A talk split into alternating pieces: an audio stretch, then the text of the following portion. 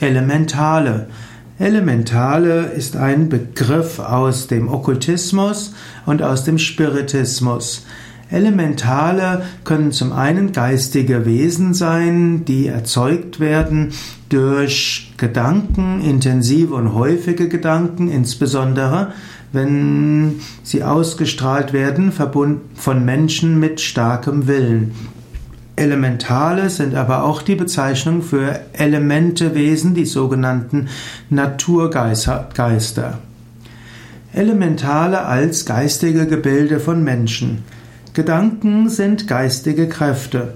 Wenn du Gedanken hast, dann sind diese nicht nur in deinem Hirn die Aktivierung von Aktionspotenzialen zwischen den Hirnzellen, sondern Gedanken sind auch geistige Kräfte, die von dir ausstrahlen. Gedanken, die du häufiger hast, erzeugen ein Kraftfeld. Ja, ähm, Sheldrake hat, die, hat dieses, diese genannt morphogenetische Felder. Und wenn du besonders starke Kraftfelder ausstrahlst, wenn du einen Gedanken über einen längeren Zeitraum besonders intensiv hast, dann entsteht daraus ein spezielles Kraftfeld, das eine Eigendynamik entwickelt. Dieses wird als elemental bezeichnet. Und wenn viele Menschen einen bestimmten Gedankengang haben, dann wird daraus ein besonders starkes Kraftfeld.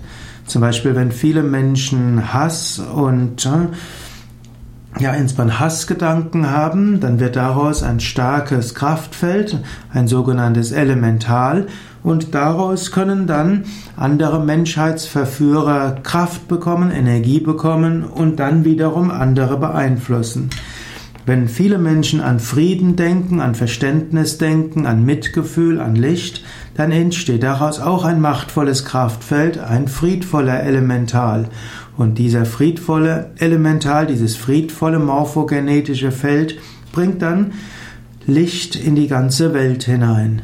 In diesem Sinn, jeder Gedanke ist wichtig. In diesem Sinn ist es wichtig, dass man Gedanken des Friedens, des Verständnisses, des Lichtes in die Welt hineinschickt. Elementale als Naturgeister der Elemente. In der Natur gibt es nicht nur Pflanzen, Tiere hm, und Mineralien, Erde und so weiter und natürlich auch die Menschen, sondern es gibt dort auch feinstoffliche Wesen.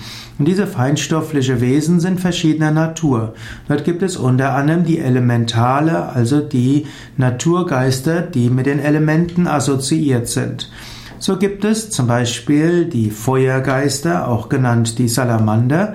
Es gibt die Luftgeister, die auch als Sylphen bezeichnet werden. Manchmal werden dort auch die Feen und die Elfen dazu gezählt. Es gibt die Wassergeister, auch als Undinen bezeichnet. Und es gibt die Erdgeister, die sogenannten Gnome, die manchmal auch als die Zwerge bezeichnet werden.